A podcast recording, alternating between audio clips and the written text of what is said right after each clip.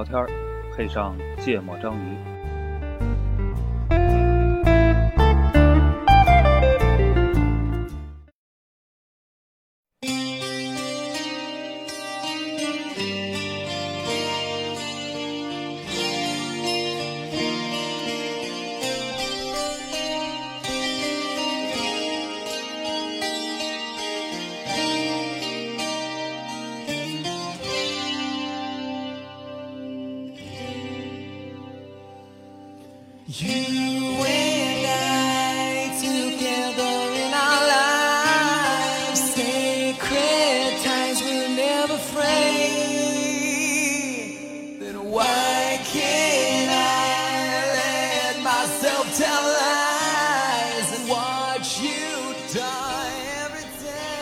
大家好，欢迎收听《芥末章鱼》，我是肖阳，一泽，娜娜，哎，录音，嗯，聊的话题感觉把顾哥给干没气了呢。哦，喝点元气，补补气。嗯，来吧，对我们这期聊一个人口学问题，对这个社会问题。哦，嗯，这个很宏大，也很关键。嗯，啊，感觉跟每个人都相关。然后呢，也是我们一个系列的延续。啊，叫男人与生孩子就不生孩子了，嗯嗯，对，就是最近这个人口问题啊，讨论比较多，很受关注，很受关注，所以呢，拿出来聊一聊。现在都说这个，呃，年轻人啊，这个生育意愿、生育意愿啊，不是很高啊。我们希望来一期节目，为我们的这个生育率做出一点贡献，看能不能让大家这个生育意愿提高一点啊。那得说生孩子有什么好处？那那得听过去那些期节目，对吧？嗯，对，反正大概就这意思吧。嗯，然后聊一聊这个不咋生孩子的社会都啥情况？为啥？怎么办？之类之类的吧。嗯，想到啥说啥。嗯，导向是得多生啊。对呀，这不生这谁来服务帝王将相啊？别瞎说。嗯，对，先给大家。就谁来建设社会主义呢？应该这么说。对对，差不多一个意思。给大家那个科普一下情况啊，哎，就是为什么这个问题，呃，到了今年，就是其实喊了很多年了，嗯，到了今年呢，越发的吓人起来。坦白说，我我看那数字，我觉得挺吓人的，嗯啊，就是给大家，可能大家对这个人口出生这个没什么概念，嗯，就是我国我这边有一份数据啊，是从我们。中华人民共和国建国开始就有的统计的这个，呃呃呃，每年的出生人口数量，嗯，这个一九四九年的时候啊，那会儿咱是四亿人吧，对吧？差不多，嗯。嗯，四万万嘛，那会儿，那会儿每年出生人口大概在两千万左右，然后后来呢，就反正一路有升有降，就一路有升，升到了两千三百万左右，嗯，然后呢，中间有三年比较少啊。后来呢，就就六几年的那波啊，就你父亲应该也是六几年那波，六零呢？对我爸是六二的，嗯。啊，六几年那波就厉害了，这个六二年开始又回到了两千万以上，然后就一路一直在两千七、两千八、两千九这个水平，哦，就是很高啊，应该是历史最高的一个阶段，然后这个数据一直持续到了七几年，到了七六年。这个数据回到了两千万左右，之前都两千五以上，哎。啊，然后再到计划生育了，对，因为计划生育了，然后这个数据一直持续到了八七年，嗯，哎，非常有意思。哦，中间大概都在两千万左右徘徊，到了八七年那一年，这数据突然间窜到了两千七百万，嗯，八八年是两千六百万。八九年是两千八百万，九零年是两千九百万，嗯，就这四年啊，人非常的多，因为这波人的爸妈呀，基本上就是就是六六年到六三年的那上一波人多的，嗯，对，然后这个数字到了九二年开始，九一年开始就回去了，又在两千万左右，嗯，两千万左右呢，计划生育越发的严格，到了九十年代啊，两千年左右，这个数字就停留在了一千五百万左右，嗯。所以一千五百万持续了很长的时间，就一直在一千五百位、一千五百万左右徘徊，一千五、一千六、一千三、一千四不一定，一直持续到了二零的一五年左右。嗯，二胎放开，嗯，所以在二零一六年的时候达到了近期的一个高峰，一千八百万，一千七百八十六万，准确的说，二零一七年一千七百万，后面这几年数字就很有意思了。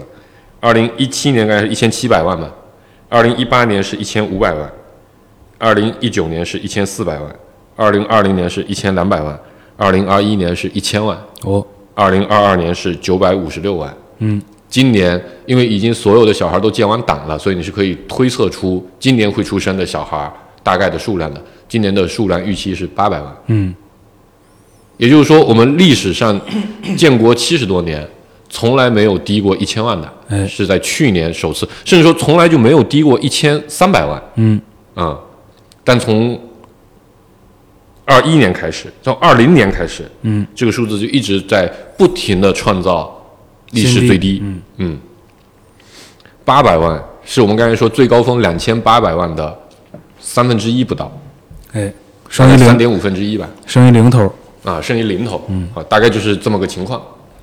八百万在左右，这这个问题其实我挺感兴趣的，一直研究还挺多的。八百万什么概念呢？现在每年的大学毕业生是一千两百万左右，嗯，现在每年的本科招生的学位大概在九百万左右，嗯，就是包含专科啊，本科和专科加起来，也就是说你现在所有小孩全塞去上大学，学位还得多，而过去其实本科和专科录取率已经很高了，过去的这个八百万、九百万的本科生录取啊，是在高中生已经淘汰了百分之五十左右的学生的基础之上，嗯，啊，就百分之五十要进职高，就初中升高中的时候，中考百分之五十要淘汰，去也不能叫淘汰吧，百分之五十分流啊，去职高，走了别的路，走的别的路的情况下，还有九百万左右人去上大学，嗯。就是大学基本上录取率像接近于百分之百嗯。的一个逻辑，而现在你把今年出生的所有人口全塞去上大学，学位还得多啊，这这个学务还得空点传出来，哦，大概就这么个情况啊，就是没事，还有留级的呢，从数数字的角度给大家讲讲这个现在这个数字大概是一个什么状态。哎，嗯，然后我国有一个呃，也不知道算著名还是不著名的人口社会学家梁建章。啊梁建章同志，哎。对对吧？这挺有意思的。建章同志啊，是这个携程的创始人，哎，也现在也是携程的董事会主席兼 CEO 嘛。不不知道讲应该退了，啊，对，这哥们儿呢，大概在一二一三年开始，对，我觉得十年前吧十，年前吧，对，他就一直在研究人口问题，发表相关的言论和文章对，啊、而然后且他的观点一向都是，要生，狂这生，必须生，哎，嗯人口非常危险，负增长很危险，嗯，巨可怕，这个崩溃式的问题，哎。嗯，然后呃，最近这个问题讨论比较多，因为是我就他应该是接受人物还是谁的一个采访，哦。啊接受了某个这个这个媒体。媒体的挺挺大的一个挺严肃的一个媒体的采访，嗯。一个专访媒体，然后哎，评论里就是那篇文章的评论啊，还是相当有意思的，就是呃，大家都在表达的事情都是你说的都对，哎，但是呢，我有一百个不生的理由，嗯。啊、包括我的朋友圈有那么一些朋友转那篇文章，基本上附上的评论也都是这个逻辑，哦，啊、就不管他生了，就有一些朋友是已经生了孩子的，有一些朋友是呃还在单身或者没有结婚的情况下，就是都几乎都是同一个观点，啊、我觉得这个情况就挺有意思的，嗯，啊、所以聊一聊，你们现在感受到身边这个生孩子的氛围是一个什么样的状态？而且你比咱再年轻的接触不到是吧？不了解，嗯然后咱自己身边这个小圈子，嗯，啊，生育率还可以，百分之六十七的人生育了，而且而且还挺多的，百分之三十是呃那个百分之三十三是二胎，对，对，百分之三十三是一胎，百分之三十三的人不生。然后这是咱共同的这个小圈子嗯然后呃，就有一些其接触的其他人，嗯我觉得反正跟咱差不多大的，嗯，八五到九零这段的人都挺深，的，都挺能生的。生二胎还挺多的。对，确实，但是你说九零年之后的人是什么状态，确实也不掌握。但是你从宏观数据上来看，嗯啊、可能是生的不多嗯，啊。结婚的都少，其实。然后我大概是一个月前吧，呃，去参加了个活动，然后那活动呢，请了一个呃所谓的这个宏观经济学家嗯啊，然后他也列示了一些数据，就对今年的呃宏观经济做一些就包就今年和未来吧，这个宏观经济做一些呃研判和预测。然后我觉得里边列了一个数据，我印象还挺深的啊，它列的是这个邻邦啊日本的数据，对比了两个东西，一个就是经济数据，另外一个就是这个啊经济数据它应该放的是增速嗯。啊，另外一个是人口数据，呃，如果但我觉得你也不能简单归因啊，嗯。但如果只把这两个数据列在一块儿看呢，还挺吓人的。嗯。就是第一次断崖式的下跌，应该是从两位数跌到了一位数。你说增长率是吧？，对 GDP 的嗯。增长率，嗯。呃，伴随的是一个人口的下跌，嗯。但那个下跌呢是呃制造业的就业占比，嗯。嗯。嗯，就制造业的就业占比下了个大台阶儿，嗯。然后同期这个 GDP 的增速下了个大台阶儿。嗯。啊，然后第二次就是人口。嗯，啊，人口跌的时候，对人口每年的净增长嗯。下了个大台阶儿，嗯，伴随着应该日本的 GDP 应该就掉到五以下了，五以下了，嗯。就上次是从十以上掉到十以下，掉到八左右，嗯。然后第二次就掉到五以下，嗯，而且它不是个就是缓慢慢的，是不是一个坡？对你是能明显不可导函数，明明显看到两个嗯。大台阶儿下来的嗯。然后呃，就是展示完这两个数据呢，他说了一个观点。嗯。啊，这个观点是说这两个事儿啊，在我国在同时发生，嗯，就是制造业的人口就业占比和呃经济净增长和人口的净增长嗯。这两个事儿断崖式的下跌嗯。正在同时发生。嗯。啊。但是，后续有一系列宏观经济的研判啊，我觉得这个一家之谈啊，不足为信啊。这 对，这这讲到这就额外再分享个数据啊，就是呃行走的 Chat GPT 就是干这个用的，哦就是呃人口出生九百五十六万，去年，呃它代表另一个角度是什么？是去年的死亡人口是六百八十多万，大概这个数啊，就我记得去年整体全国的人口负增长，就是增长是增长是负的十四万左右。然后按照现在的这个老龄化的情况，你可以看嘛，就是，呃，过去每年就现在可能要走那批人，大部分是五几年或者四几年出生的那波人，对吧？那那时候基本上都在两千万左右的一个水平，啊、那也就是说，假设今年还保留跟去年一样的这个这个这个死亡人口的一个比例，那今年的净增长应该就是负的一百多万了，嗯啊、如果持续是这个情况，那人口就降，就应该好像说推测几年内、两三年内，我们就会被哦，已经被印度超过了，对吧？啊是啊、因为很快可能还会被哦，不对，没有其他国家能超过我们。啊，我是 之前看一个数据是，应该是二一零零年，就是咱们活到挂的那会儿，不对，估计已经咱活挂了啊，到 那已经挂好些那会儿会儿了。啊，对，就那会儿大概是按照现在的趋势去预测，这个呃，中国的人口应该是四点八还是四点四亿多，对，就接近五亿的对这个状态，就相当于掉了三三分之二嗯，啊。对，但我觉得那个也是也是那个梁建章那个文章里推的，好像，但我觉得那个模型有点过于简单了，毕竟一百年的维度，嗯，对吧？能发生很多事情，嗯嗯但是不是有有好多人的观点都是说这个这个人口负增长基本上是不可逆的，就从一旦发生了之后，对吧？对。嗯。啊，对，我觉得现在对这个问题最呃难受的。最悲观的理论都是这么认为的。嗯。啊，嗯。对，但我觉得这个是，呃，要要要放在一个社会还跟现在一样，整体平稳，呃，没有发生什么剧烈的动荡和变化，对吧？甚至我们讲夸张一点，什么呃以国家为维度的这些实体，都还是维持着现在的一个状态。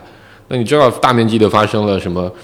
对吧？全球的这种新的政治文化的变化，我觉得这不一定啊、这这个以一百年为维度，这些事儿完全颠覆发生是有可能。马克思主义才多久？对不对？来吧，说说那个那什么，因为你这都都是宏观数据嘛，嗯对吧？你回到细节，回到个体上，嗯那个什么东西阻碍了这事儿发生？因为过去，尤其前几年啊，就是嗯说白了，房市特别嗯，呃，大的一个难题，就是房市特别好的时候，嗯，那个时候市场上也不叫市场上，社会 社会上 啥都是市场，我发现你现在是这样，社会上啥都能买卖，社会上有一个很大的声音是说，因为房市的问题，所以我生不起，嗯对吧？嗯，这个呃，但现在我觉得房市是有变化的，有变化就是已经高到不想聊这个事情了呀，你不觉得吗？我不觉得呀，为什么？我觉得这两年房市应该没有前些年好吧？是没有前些年好，但价格也并没有下来呀。呃，不涨就是降。你是不是很久没有关注这问题工资也不涨啊，这几年啊，这个这样的你那是你不涨，这个倒是不代表别人不涨。不，全国人民 GDP，你看 GDP 增速你就知道了，对不对？嗯哎，今年目标是多少？四点五，四点五，对啊，四多，嗯嗯。但今年的呃养老退休金要涨百分之三点八啊，大家这些数字都很有意思的，这里面都代表了很代表了很多的含义。嗯 就是呃，我的感觉啊，房子还是挺重要的一个环节。啊，但是它比起，嗯，比如说六七年前，一六一七年那会儿，我觉得可能确实不是最主要的因素了。嗯你你又想你生俩，你房子怎么着，你得多一个房间吧？嗯啊，这成本以北京为例啊，但我觉得外地可能会好一点。北京为例，两居室和三居室那就是两个概念，哎在租房买房这个事情上就是两个概念，对吗？你租房两居室可能你要愿意凑合点儿，万把块钱，哎三居室那就奔着大一万多两万去了。嗯像我们家那地方，两居室大一万多，你想三一间你就这么算，一间房九千，对不对？那三居室是不是就得两万多啊？就这想法嘛。以前加一间房间可能加百分单间房的百分之三十四十的价格就行了。嗯。但我们家那边的特点，那那片区域的特点是，如果你加一个房间，那就翻倍。嗯。啊、就这么个特点。如果你要四居室啊，那就翻更多，就是越到上面的那个价钱反而变得越贵了，啊、这跟区域的那个特点户型规划什么的有关系。呃，这是一部分，另另一部分我觉得跟确实我们那片，我觉得啊，就是还是有钱人多嘛，啊，所以就是那部分就是比如三居室、四居室更大的户型的需求肯定更旺，嗯啊、然后反正就有钱宰呗，嗯，对吧？两居室没人租啊，就只有穷逼租，也宰榨不出多少钱。三居室租三居室都是有钱人，要他个三万五万的没啥问题。你们是保基本盘的。对对对，嗯，所以我觉得房子还是挺重要的一个因素，至少在大城市来说，嗯就是居住条件这个事儿，确实限制了很多事情。哎，所以你们家里是什么情况？咱不说北京就老家，嗯，老家其实我老家特殊，真的，我前天刚接受了这个老家人民的关于生育率的教育。嗯不要觉得没人生孩子，嗯所有人都在生三胎。啊 我我我想了想，我家已经结了婚的，呃，这些兄弟姐妹们，除了我之外，全部都二胎。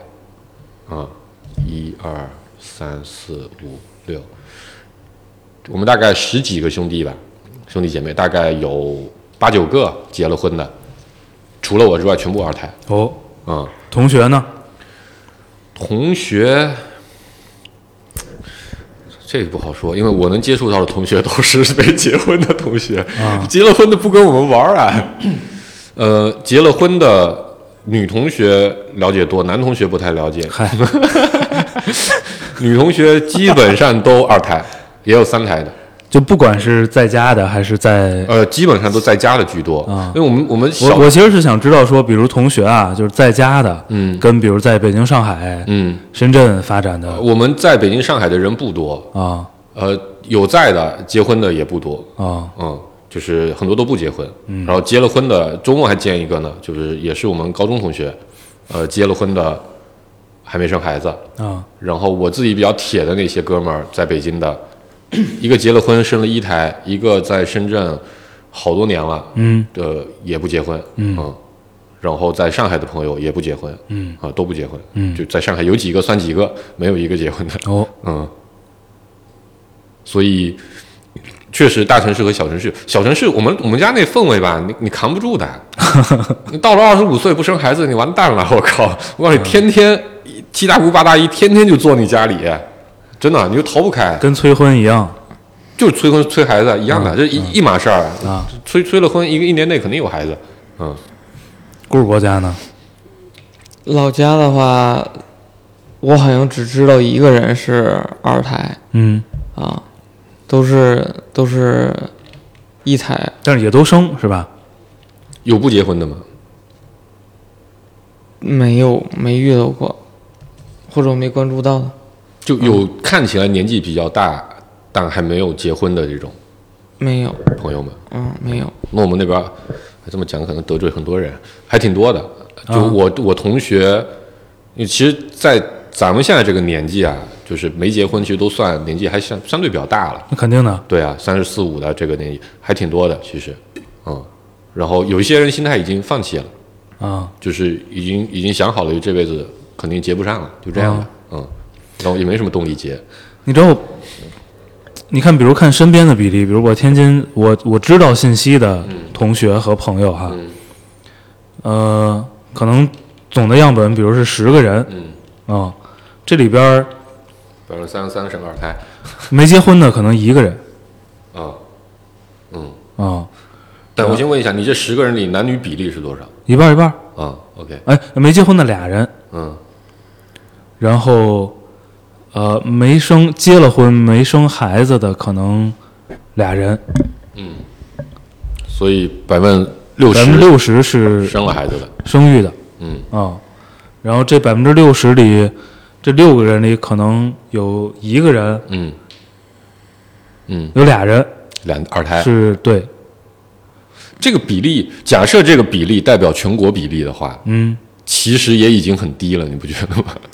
不，我就在算啊，你看有有俩人生二胎对吗？嗯，有六个人是生了的对吗？嗯？总共八个孩子，对啊、匀一下，嗯，对啊，就十个人生了八孩子。百有，百分之八十的人，但这些人都有对象啊，所以是二十个人生了八个孩子，对吗？对，嗯，其实二十个人生了八个孩子，嗯对吧？这个增长率，你看死两千万，是死那部分是两千万人，对吧？生的这部分是八百万人，基本是这个比例嘛。嗯嗯，对，所以其实你要你要以前就在咱小时候吧，就是适婚人群以这个七零后为主的那个年代，就如果有哪一波，就比如那些叔叔阿姨里面同学群里有一个不结婚的，那绝对是偏异类的，对吧？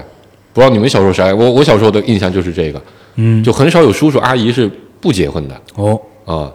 我我印象可深，就是我们我们家楼底下那菜市场有卖菜的，啊啊，这个哎挺有意思。这个卖菜的老板女的啊叫黑妹，嗯她有个姐姐叫白妹，嗯，后来妹妹做牙膏去了，菜菜摊儿倒给姐姐了，对，那个白妹就是一辈子没结婚，哎，就是这这就是传闻啊，反正就是这些就是这大家传的都是都是小圈子里的，大家可能互相认识，就说她当年什么挑挑拣拣这那的，后来年纪过了，然后就嫁嫁不出去了。嗯，但那会儿就是感觉我我们那整条街啊，那整个社区啊，那整片儿就那一个女的不结婚，就就这种感觉，你知道吧？就所有都说，就离婚也少嘛，那会儿离婚的可能。大家也觉得，哎，这这个这个现在那会儿也觉得已经有那种感觉，就是也开放一点无所谓。哎，但不结婚那会儿就是个非常非常的巨大的异类，啊、我觉得这是一个点。第二点是，实际上现在适婚年龄啊，应该是在九三九四年，对吧？二十七八岁嗯这个水平的这个九三九四可能都大了，九五九六，嗯，二十七八岁，这个这个这个水平的，我身边的朋友看，我觉得，呃，反正比起咱们这代这这这波人，就不管是结婚啊，还是买房啊，还是呃呃呃生孩子呀，明显比例都很小。嗯，就咱那几年的感觉就是这波同学，哎，一个接一个的，虽然说有早有晚，但基本上陆陆续续，对吧？每年都有这个喜事儿，哎，就就就都结了，都生了。但我认识那波九四、九五、九三、九九甚至九二年的朋友，就认识了七八九十年的这些，就状态感情状态就没有变化过。认识的时候是单身，现在还单身；认识的时候是是是是是是没未婚，现在还未婚，很少。这个确实，对吧？因为我我我能想起来的人有限哈，嗯。但是比如身边的同事什么的，九几年的那种，就是九十年代初生人的，你看我自己我自己身边的同事，九二年的居多，是不是？就一个是结婚生孩子了的，生了一个孩子的，嗯，其他都是然后有结婚不生孩子。养猫的，然后有那个还没结婚，就甚至甚至说都没谈不谈恋爱，不谈恋爱啊，或者也没这计划，没这想法。对嗯，就我这么现在认识那些九零后，哎，你说这个这个是什么原因？上下没差三四岁，对这个我当时有有聊有有有聊过啊。你看，就是咱们那个时候，咱们大概都在一三一四年那会儿毕业两三年，对吧？差不多前后脚都大家都买了房，嗯那个时候的房价也说高，但是呢，靠自己再借点儿，家里再稍微给点儿，嗯还能上个车，对吧？那会儿咱其实基本都是这状态。嗯但九二九三年这波人，他们毕业之后基本上就在一四年左右，嗯，一四一五年，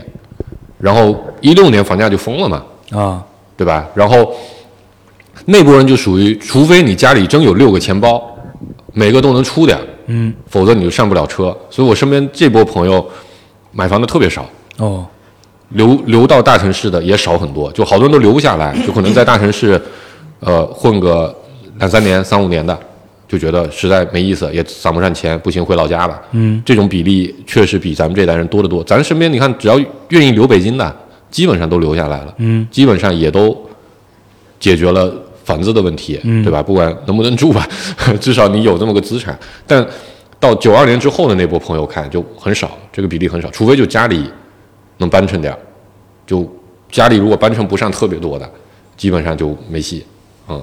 所以我觉得这个事情也影响了他们结婚的决策很多。你反过来想，咱这波人里有多少人之所以去领证儿，都是因为要买房子了，要把 要把这个这个资产关系理清楚，对吧？大家就把顺便把这婚结了。否则你说那时候谈恋爱和结婚有啥区别？没什么区别，嗯大家其实状态也都差不多。所以少了这一个动力，后面很多事儿就卡住了。我觉得，所以你看，比如那个呃主攻他们，嗯，他们是比咱小两届、两届、三届、九零届，，嗯，对，两届，零八的，就他们那波跟咱比较像，嗯，是吧？感觉再晚两年对啊，就是 就不一样了，就是毕业之后赶上一六年的，还是赶上一四年的，啊。就是两个概念。啊。嗯，但你看，其实也不是，他们那一波人里，也好多都没有买房的，但他们那波北京人的多，啊！原来有北京本地的多一些。嗯但我脑子里有的，是不是也都也都成家生孩子了？啊，你说零九的、一零的，对吧？啊嗯，条件都好点。哦，行，样本偏。但确实不知道，我现在没有的信息是不知道家里的，老家的人，比如九二年以后，九二到九五的这波人是什么状态，就不因为不认识。嗯，嗯，确实，就如果在家乡的这波人也是这个状态，嗯。那肯定就数据就挺差的，嗯。是吧？嗯，我觉得可能真正影响面比较大的，我觉得县城可能真的还好。但是你说，按理说在家在家乡的话，对，他是经济什么不是他应该压力没那么大，没那么大。对，啊。因为我那天刚好来了，除了经济压力之外是什么？这这这我我也没是研究啊我觉得。肯定还是经济压力大，嗯就是现在都是双职工家庭，嗯对，所以我觉得不是经济压力。然后你先说完。我觉得是经济压力，嗯就是呃，我的经济压力里包含说这个两口子的父母没有办法照照看这个 这个孙子辈儿的，嗯。然后需要去有这个什么保姆啊、育儿嫂子这类支出的情况，嗯。啊就是也是有一个数据说的是，就是把一个孩子从一岁培养到十八岁，总共分几步？需要花的 花的饭喂进去，花的，钱嗯占人均 GDP 的一个计算。嗯。啊，嗯，对，然后就好像看到好像是最便宜的是澳大利亚，啊，就是养养一个孩子到十八岁，好像占人均 GDP 很低，人均那个可支配收入吧，应该不是那，还是那个哦，人均人 GDP，人均啊 GDP 嗯好像是，反正中国是它的六倍，我记得，对吧？反正是五六倍。就是东亚的家，东亚的国家养育孩子的成本都巨高，呃，最高的是中国，对最最高的是中国，第二高的是韩国，对，嗯，中国比较卷。好像中国是平均是六点几倍的人均 GDP，对，好像是六左右。嗯，然后我觉得澳大利亚是一倍不到的人均 GDP，嗯，嗯，所以这个就就明显从统计上讲，就证明了中国就是花的多。然后我从切身的体会上讲，就是有很多的人他都是这个所谓的呃，就我们的父母那一代其实是就是就是不是独生子女，嗯。啊不对，我们父母那一代他们不是独生子女，啊，但是其实呃还是有很多他们的什么兄弟姐妹们都很多的，嗯。对吧？然后这个，呃，我本来是想说，就是很多的家长是没有时间去照顾的，但你们不是啊，你们都，嗯他他是，就你不是，你不是，所以你家里边能照顾。然后当没有家长来去照顾的情况下，然后又是双职工家庭，嗯。就会导致，呃，它的成本是。非常高的，非常高的，这个成本导致很我我我觉得啊，很多的这个父母是觉得有一个我可能就够够够的了，嗯就已经牵扯了我非常多的金钱和时间，然后我又要去在这个比如教育的的层面上要投入很多，为了让他不掉队，对嗯吧？这个状态其实在家乡是一样的，嗯，就这个卷是一样的卷的，甚至有可能在老家比我们这儿更卷。因为咱这没能力卷，对，我我们可能卷不动，但他们可能在那。虽然说你看没他有这预算，上一节课，一补习班可能才一百块，但是问题他收入低，对吧？对，但但是我们在北京可能五百块，嗯对吧？但可能他的收入他没有你五分之一多，对，但是但是他依然要付出非常多的，的成本去上类似的课没，错，所以这孩子教育是一方面，对吧？还有精力嘛，对，然后包括后续的所有的整个的医疗的层面的考虑，然后包括请阿姨，嗯包括住房嗯嗯一系列的问题，就是我我我反馈到老家的朋友就就讲，就我也平常就之前好多年前回去的时候就聊过这个话题，就说你是准备要二胎吗？就说特犹豫，嗯，孩子确实挺可爱，对，就说特别犹豫，嗯，但是尤其是老大是女孩的，就 好几个人的表现就特别犹豫。纠结，反正有的就是家里边是男孩儿的，就想，哎，我特别想要个女孩儿；家里边有女孩儿嗯就特别想要个男孩儿，总总想要 一堆这个对。然后大多数都是说我怕我养不起，我怕我让整个这个家庭的生活质量下降太多，嗯然后就都拖着。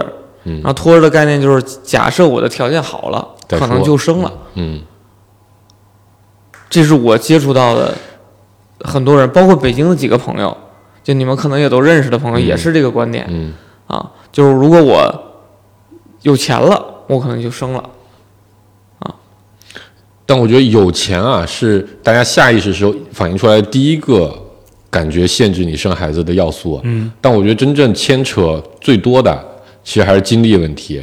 嗯，就你看老家的朋友，刚好前天来了个老家的朋友来，然后就讲他们老家的各种情况嘛。就是你在老家你是不太会有房子的问题的，嗯对吧？就是爹妈也好，或者你自己想办法，爹妈给准备点钱，你基本上，反正他们我那朋友当然是个公务人员了，相对也算是条件、社会地位都还不错的。但他的状态就是家里给个小几十万、二三十万，然后就可以弄个三居室，北京这种住三万五万的啊、弄个大三居。然后呢，他的收入的公积金部分也能覆盖房贷，嗯所以他其实基本上在房子上是没有什么压力的。嗯对吧？那他又说他的同事啊，对孩子这个事儿也都非常痛苦。当然，福建人民的特性就是再痛苦我也得生，所以还是都生了二胎。啊他说痛苦在哪呢？痛苦在大家都三十来岁，父母二十多岁生的自己，对吧？那其实很多老爹也没退休，就老妈一个人可能退了休。你真生俩，就两个人都顾不上，就是就是父母就顾不上，因为都得上班啊，那都交给奶奶或者交给外婆吗？对吧？那肯定也是非常烦的一个事情，因为你每天，而且老家你看接送，我们老家上学不像那个北京，就是中午不回家，一天要接送四趟，你这一天花去多少时间？然后吃饭，然后这个，所以好多，然后你你下了班，老奶奶可以把白天的事情照顾了，晚上回去孩子的功课啊、作业啊、周末的补习班啊，啊这些娱乐活动啊，你不可能都叫老人陪着，你父母怎么着都得去，所以就是就变成了白天老人其实也很累，到了晚上，这个父母其实也得很累。你一个的话，可能就累妈妈，像我们家的那边的分分工就累妈妈，老爹好点儿。如果你这样两个，那必须一人领一个走，要不然肯定顾不过来啊。那这个事情导致，你想，公务人员每天上班确实也没那么忙，比起咱肯定好多了。收入呢，肯定在这个社会里也算是呃中上的一个水平。教育资源其实以他们的那个单位也都是能给解决的，包括医疗资源七七八八的都能给解决。但就这种情况下，大家还是觉得非常的疲惫。嗯啊，就虽然说单位能给解决上学，对吧？你还得有一个问题，你天天大家操心，老师对孩子怎么样？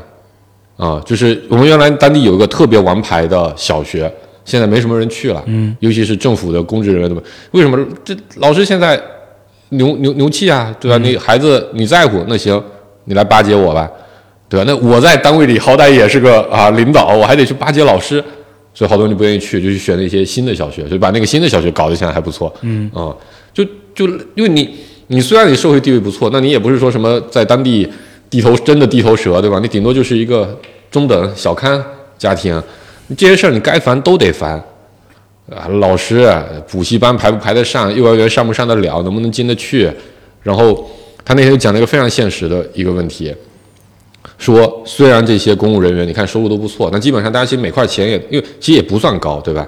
公务员嘛，在我们当地可能我估计十来万这个水平，两个如果都是就二十来万的水平，那你每块钱你都安排的好好的，公积金，这个还房贷，这部分钱老大的补习课，那部分钱老二的幼儿园，这部分钱要干嘛要干嘛，然后他们去年不，哎，整体这个各种各样的情况导致财政状况不好嘛，要收回来一部分前年的绩效。我操，把所有人都难死了，把好多人都难死了，愁死了。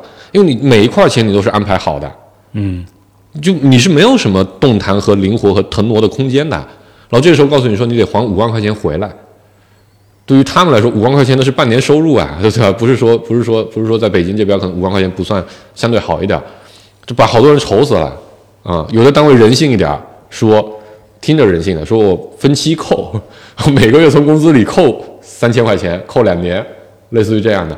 你想，如果你你家里就是你把所有钱都是安排在孩子的这些这些事情上面的话，那就没有腾挪空间，你风险特别高。一旦遇到这种事儿，你的生活质量就完蛋。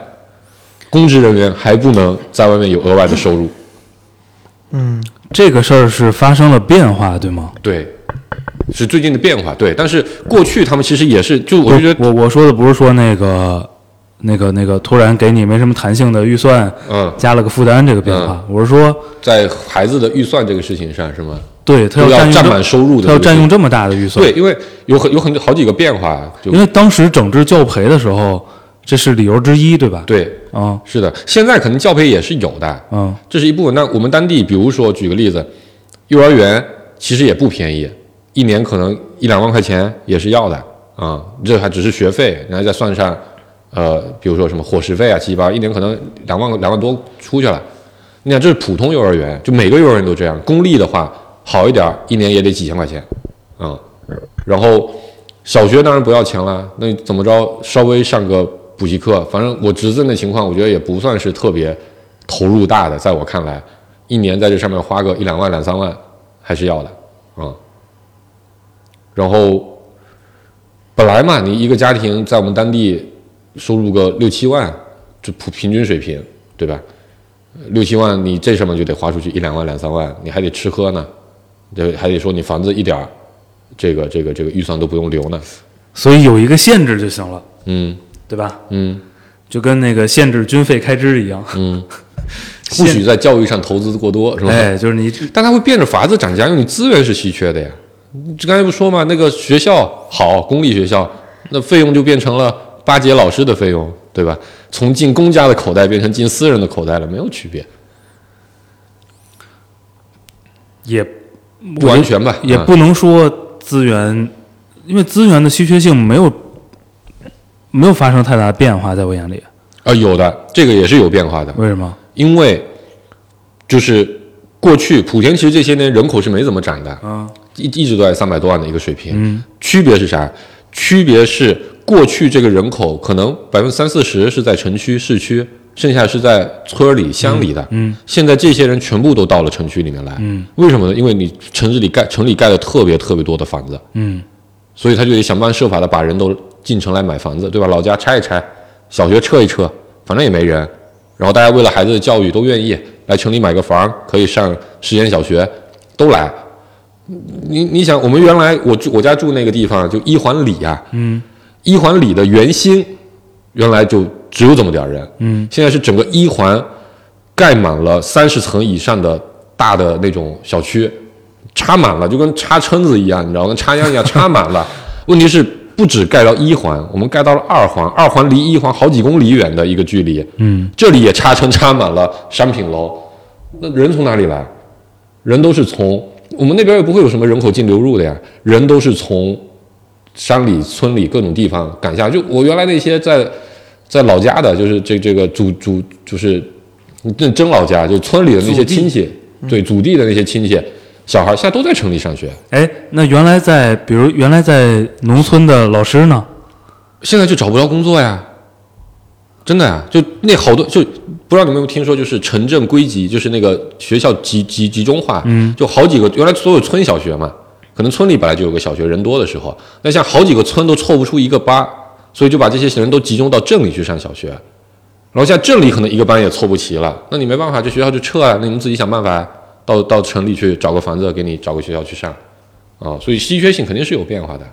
嗯所以它并没有配套的把学校也迁过去。学校也迁了，学校也配套盖了很多新的学校，基本上就是这片规划成新的县县政府，县政府旁边就一定会把实验小学、一中都搬过去，嗯然后对面啪就配套盖一堆的非常的多的小区，然后所有人说那边资源好就全过去买，嗯然后过十年以后县政府又要搬了。啊、又搬去二环，是吧？就县政府原来从镇中心搬到了一环，然后又从一环搬到了二环，然后就这么一路过去的啊。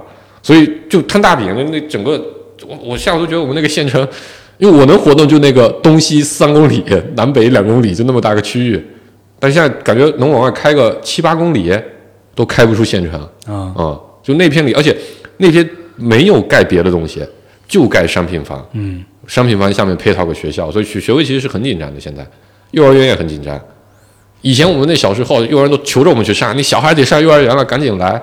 现在跟北京一样，早早排队排学位抢去，嗯，就那些公立的，你肯定你你你不花点精力是上不了的，嗯，所以这个事儿有变化。是有变化的，嗯而且就像这个补习班，你像以前咱们说你有门艺术的特长，特长，嗯。那这孩子很厉害。嗯，现在来五门都不算厉你害，现在随随便便来，就一个孩子学好几门，嗯，然后就就这个肯定是变化，对，因为他他太多了，嗯，太多了，而且大家都觉得这是必要的，必要的。嗯。啊。所以这个就限制这个不是必要的，不准学，嗯。对，发艺术票儿，嗯。出 有有票的才才能去学，对吧？反正这是老家的情况，嗯我觉得挺辛苦的，就不是咱想象中的说大城市辛苦，呃，小地方就不辛苦。我觉得小地方也挺辛苦的，嗯，就是我侄子每天也得愁着，呃，功课不好，上哪找点老师来补补课，也得找关系，也得找人，啊、人家也不，反正也得端个端个架子，捏个鼻子。跟哎，所以现在是 这东西我没感觉啊。现在是全民特别重视教育是吗？是不要不然你不知道干啥，就你不知道重视啥，你还能重视啥呢？可以不重视呀。不重视，然后呢？对吗？就是咱这代人，我觉得就是典型，就咱们这代人，嗯给社会社给整个社会传递的一个信息就是高考有用，嗯对吧？就以我们以我们家为样例，我们家一百多号人，啊、就我一个大学生，有点惭愧，就就在我之前啊，在我之后肯定有一些大学，在我之前就就一个大学生，对吧？然后我觉得还是过了过上了跟他们不太一样的生活，嗯对吧？我们家原来那真的是穷苦人家，那大家都是天天就是这工没有一份职业是能长久的，嗯可能我这份职业不太长久，是吧，老板？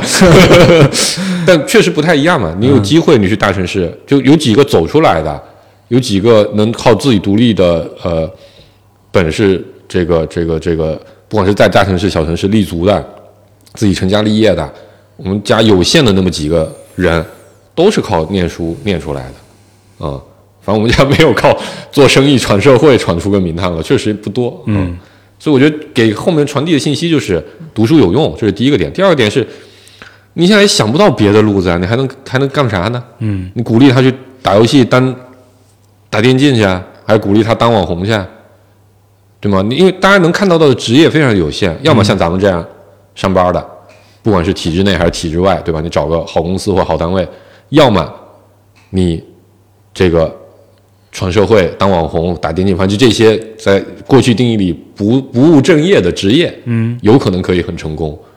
你脑子里还能想到什么别的职业？嗯，送外卖的，对吧？开滴滴的，然后促销员、服务员，就这些事情，你想不到别的职业，嗯。所以你你你这三种里，你选哪一种？你让你孩子选哪一条路，你觉得更更靠谱？看他运气吧。但如果你有能力帮的话，你肯定希望我帮你走走读书那条路，对吧？概率更大一点。我认为肯定是就是这个代代传下来，然后发现确实有一波人上学真的有用。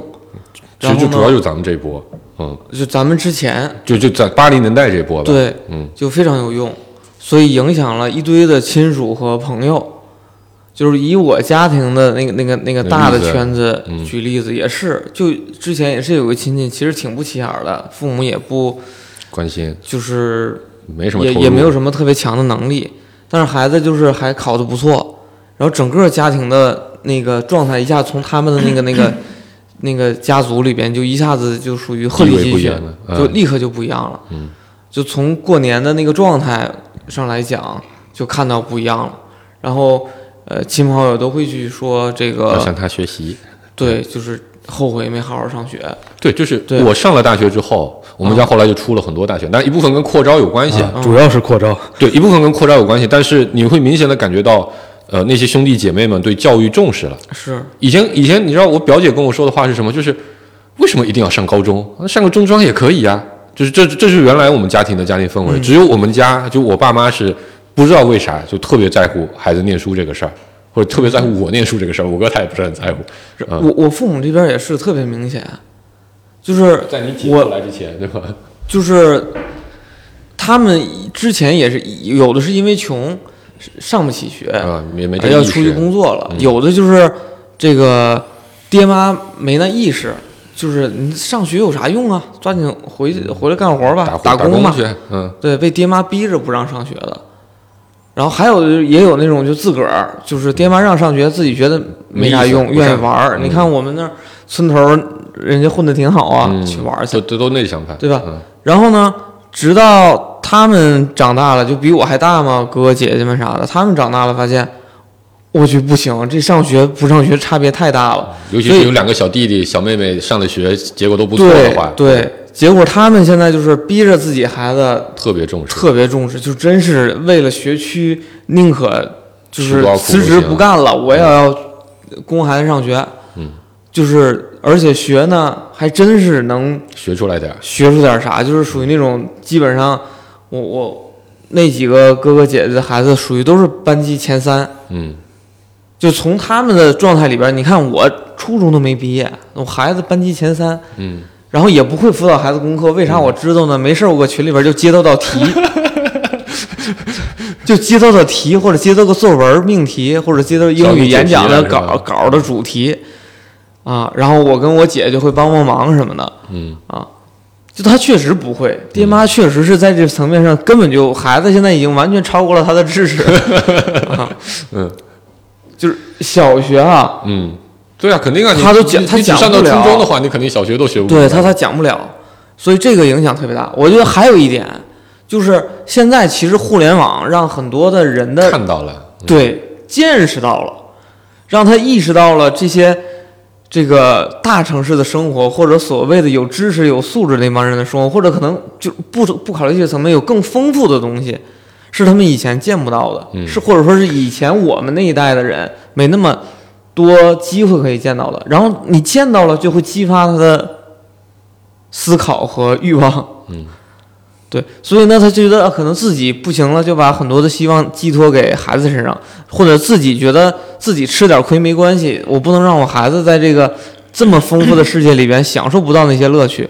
OK，完了，嗯我觉得他没想那么复杂，就觉得去大城市好，对对，这反正肯定是嘛，就底层的原因肯定是还是欲望在作祟对对对，哎，就会 有很多的哦，对，教育上的支出嗯是是额外的，这这个，因为咱聊生育问题啊，嗯，就是这方面的压力，它能约束的是我对一个呃孩子投入的，生生老二，嗯。对吧？嗯。因为我生了一个，然后我切身感受到，在一个孩子身上要投入的钱、时间、精力各方面综合成本有多么多么的高，嗯。所以我非常畏惧再生一个。嗯，呃，可能一定程度上呢，它也能吓到一些，就是要生孩子的人，对嗯还没生第一胎的人，嗯对吧？哎，我看这个顾主播是吧，在节目里说了这么费劲，嗯 那个要不再等等。嗯啊，然后，呃，他确实也能吓到那些，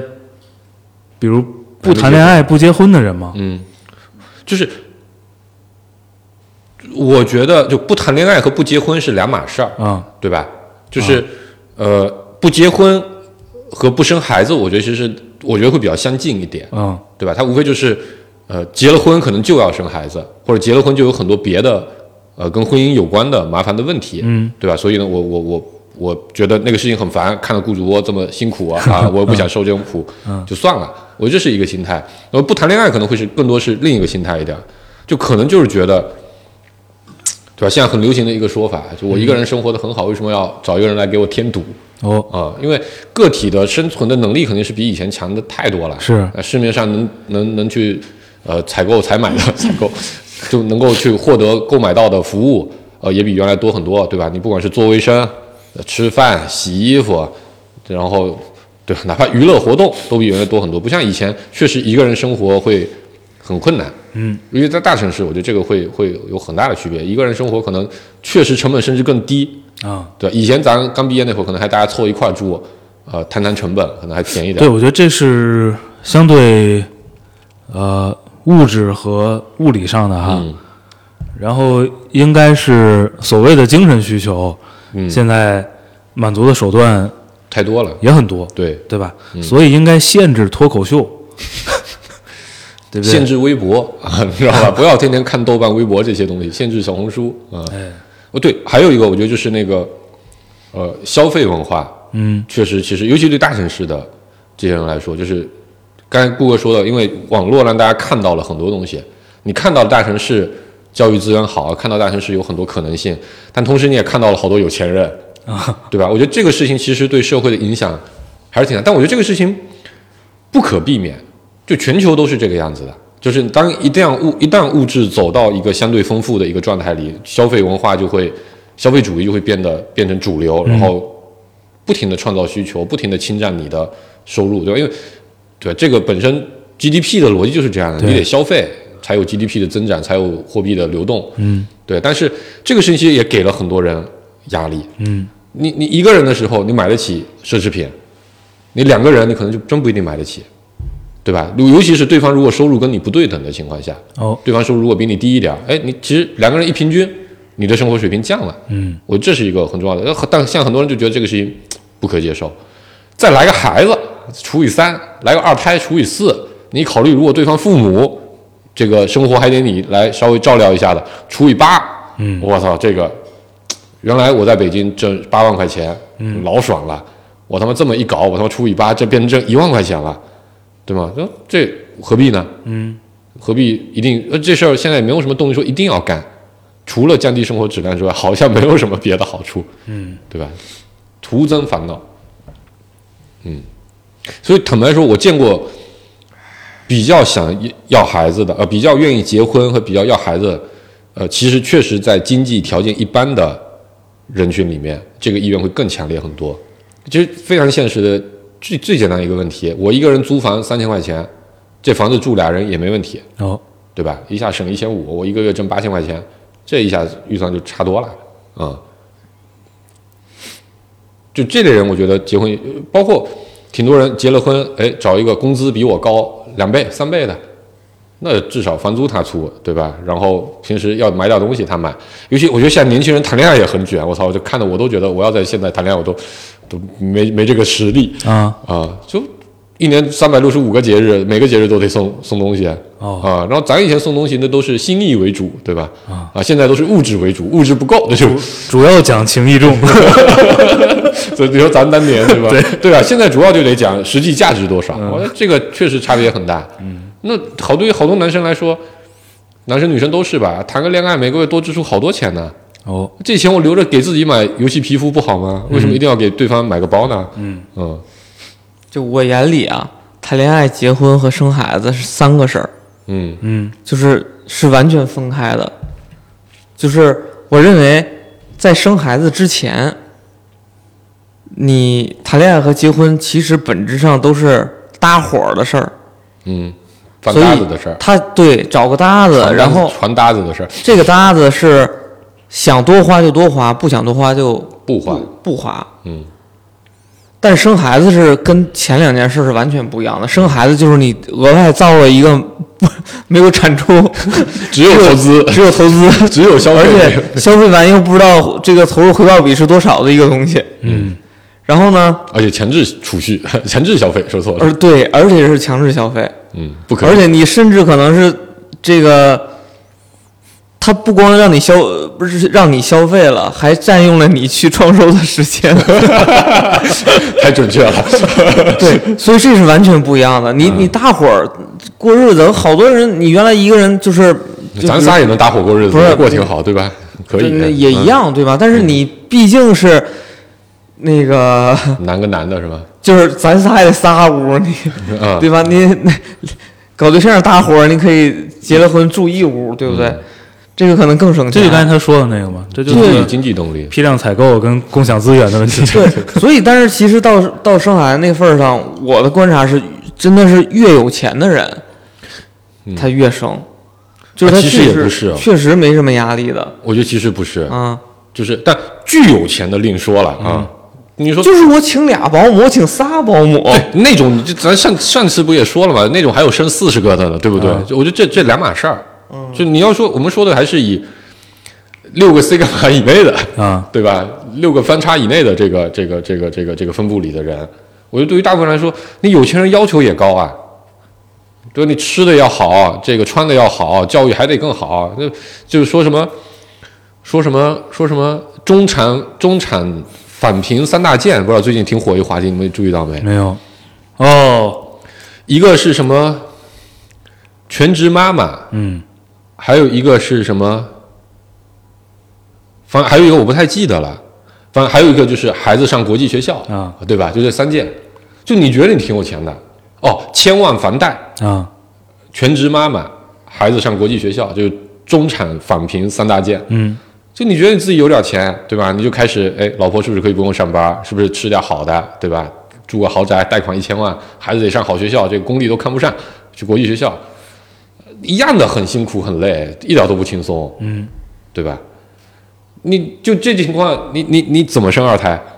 我觉得也一样生不了。但你说你家里蹭着几十个亿、上百个亿的，我觉得这两码事儿。嗯嗯，对，所以我刚才讲到啥？讲到这。你刚才在讲这个，这个就是结婚和生孩子，对，但我觉得是这样，就是你谈恋爱，因为你文化还是这样的，对吧？嗯，咱们有句名言叫做“不以结婚为目的的谈恋爱都是耍流氓”。哦，呃，这个事情虽然现在已经不是那么百分百，大家都认为这这个观点，嗯但是这个文化它惯性还是在的。你有很多的谈恋爱，你看都会遇到一个问题，就是一个人想结婚，另一个人还觉得我没准备好，然后大家觉得，我操，你不能浪费我青春啊，我得我得我得我得结婚啊，对吧？你要不跟我结婚，那就算了，我赶紧找下一个。对吧？都奔着结婚去的啊。那谈恋爱就得沾上结婚，结婚就得沾上生孩子。嗯我觉得对于绝大多数人来说，很难抵抗这个压力。嗯能理解我意思吧？就是你你你跟家里人说，我虽然结婚，但我不生孩子。嗯我觉得对于很大部分的人来说，这个事情是很难办到的，很难做达成这样的一个沟通。嗯或者你跟很多人说，我就光谈恋爱，我不结婚，对于很多人来说也是个巨大的压力，嗯扛不住的。那那你怎么办？那我就远离谈恋爱，我连恋爱都不谈了，这事儿就跟我不沾边，哦对吧？那后面的那些风险，哎呀，好险！为了谈个恋爱，最后搭进去三十年工资，这个事情就不会发生。嗯 我觉得这真的是一个很重要的心态。好多，我觉得有身边有挺多一些朋友，就有想结婚的，嗯有想结婚的，也在努力的，看起来至少看起来努力的在找对象的，嗯但基本上一旦要进入到比较实质的谈恋爱环节，他其实后面那一系列问题都是放在一块儿考虑的。一考虑，你就会发现 这人不太合适。哦这肯定这没有什么人那么合适的，总能挑出这样的毛病的啊、所以你又很难进入到恋爱的状态里啊、你就更别说进到结婚那个的状态里了。所以我觉得还有一部分原因，但这个就比较性别特点了。我觉得大城市这个事情导致的这个呃婚恋匹配难度是比较大的，嗯所以导致在大城市里，其实单身的女性确实会更更多一些。嗯这部分人其实婚嫁确实也是比较复杂一点这个问题，不是那么容易匹配到合适的人。那他不想结，赞同啊，我没有不赞同女性，没有说女性一定要结婚的意思啊。但是这个这个人群现在其实并不小，因为我们毕竟中国现在对吧，走的所谓九大城市群，每个城市群都在当地吸了大量的人口和经济，嗯。那这里面肯定会挤剩下挤出那么一批人，因为这个大城市特殊的一个情况导致的婚恋匹配不上的问题啊、进而降低了国家的生育率啊、我这个这个也是挺普遍的，这个我觉得可能我们确实没有具体统计啊，但我现在的感受是，它不是少数问题，它不像原来说是我们一个这个小群体的问题，它其实是一个比较普遍的问题，就大城市女性的这个呃呃呃找对象难问题，对吧？因为确实啊，这个靠谱的男生也比较少，哦。然后可能早早都被人锁定和预定了，嗯，然后对吧？这个女生本身社会文化也要求她们，呃，要向上兼容，不能向下兼容嘛，所以导致的情况就是确实比较难匹配，嗯，嗯所以我觉得综合很多方面，但整体是，我觉得这个运营出来的这个用户结构啊，啊不太合理，真的。就是另一个点，一直就我一直在好像在群里也说过，就是大概在我们上大学那会儿，经常读一些呃报纸，其实那会儿就那会儿还不是梁建章啊，这个梁同志、建章同志还没有还没有还没有还做生意呢啊、还没出道呢。但那会儿就已经有很多人在写文章、做研究，在呼吁这个这个这个呃人口问题。嗯啊，其实是很危险的。但是基本上都在预测，大概在二零二五年左右，呃，会进入到一个比较特别糟糕的一个状态。嗯，那会儿差不多是大十几年、十五年、十五二十年以后的一个事儿啊。但是，反正我觉得这个事情是当时在主流的这个媒体和舆论环境里是不太让讨论的，嗯对吧？这个基本国策是不太允许质疑的。嗯啊，或者说，就算那个时候基本国策有松动，也都是以一种呃非官方的、呃偷摸的、擦边的一个状态在在在在松动啊。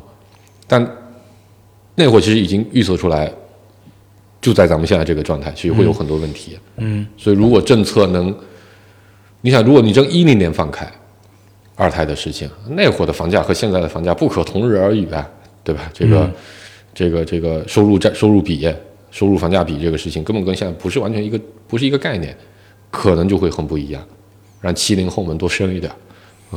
就反正现在吧，马后炮嗯，骂这个事儿的挺多的。声音也挺多的，嗯，但是也不解决问题，是吧？嗯但又有一个说法就是，我国的这个政策的思路啊，就是不能在一个事情还没有到极端的时候，没有形成一个真正的全民共识的时候，就去改变哦，啊，所以基本上都是滞后的，基本上都是属于要到到一个不得不改，甚至改了也没用，这个时候变成全民共识，他才会顺水推舟，把它变成一个新的政策。嗯嗯，这个不讨论这个。啊、嗯，但我觉得确实现在，呃，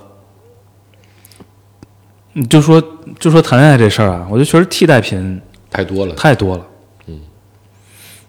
嗯，你看，限制一下这个教育相关支出，然后限制一下智能设备，是限制一下社交媒体，嗯，对，我觉得就能解决很多。限制一下大城市人口啊，一部分人就不准来。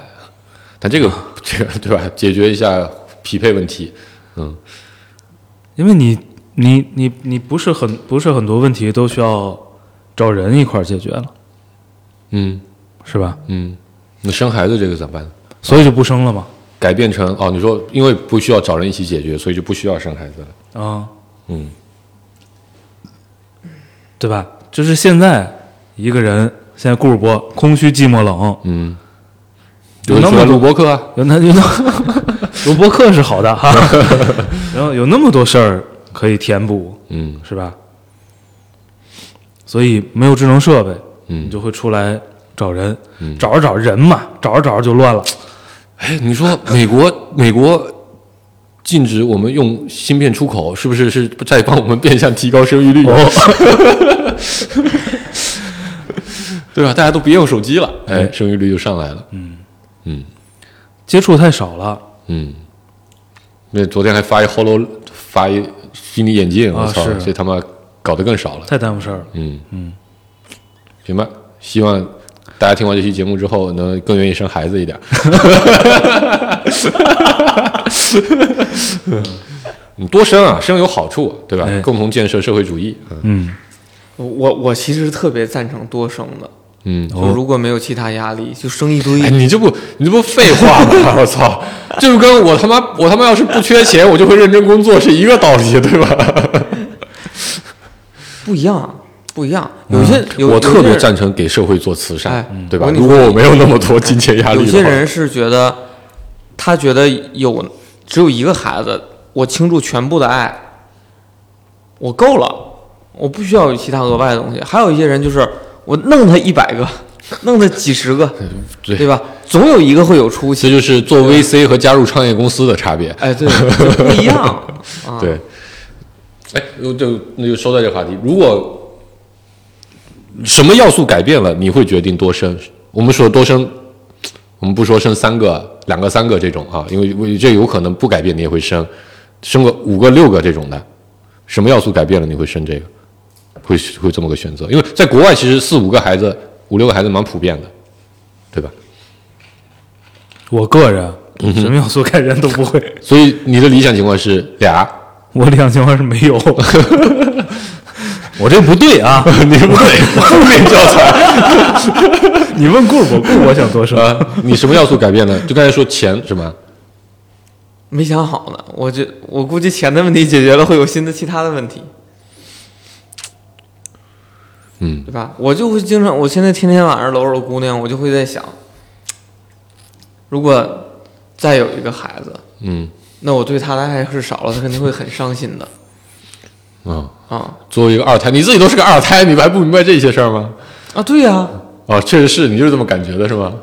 我伤害了我姐吗？嗯但是你看现在，现在还有一个重大的变化，时间太长了是吗？没有没有没有，还有一个重大的变化，就是因为呃资本市场在变，嗯对吧？所以现在呢，一个重要的所有的基金重要的募资渠道都变成了这个地方政府，嗯啊，所以呢，也有很多就是在这九大城市圈周边的嗯，一些城市。城市，然后开始发挥这个一些在资金上的一些这个融资方，哎呃优优势，嗯。对吧？摇身一变变成了 LP，嗯。然后呢，呃，也能分散很多嗯。这个原来聚集在大城市大城，市的这些嗯。资源，嗯。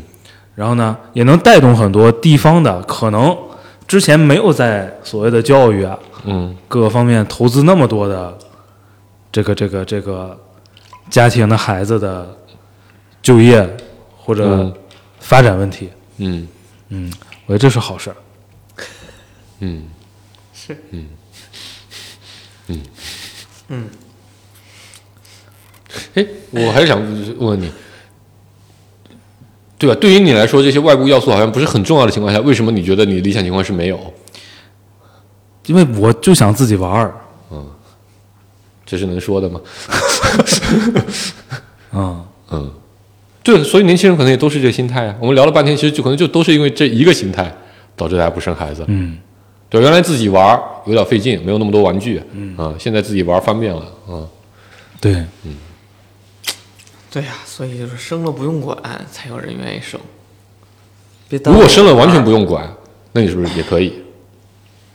你内心接受不了，完全不用管，嗯，有一个比你更优秀的男妈妈、男爸爸带着他，啊，那可以啊，嗯，那你哎，那就生他百八十个的也没关系，也不用花那那，就那就那就就就是你只是一个细胞贡献者啊对啊嗯，对啊，但他还得叫你先爸，还得分你遗产，不，你不是说不用管吗？不过这不要入族谱啊，跟上一期连上，不需要，行吧跟遗产没关系，死了又不能玩，给的。不，他他活的时候都玩掉了，不需要。嗯，那天看一储蓄观的变化，说上一代人呢是说，哦，看到那个是吧？这笔钱别花了，万一明天有用呢。嗯，那这代人是这笔钱赶紧花，万一明天死了呢？嗯行吧，差不多了啊，多生多生啊，啊，拜拜。拜拜。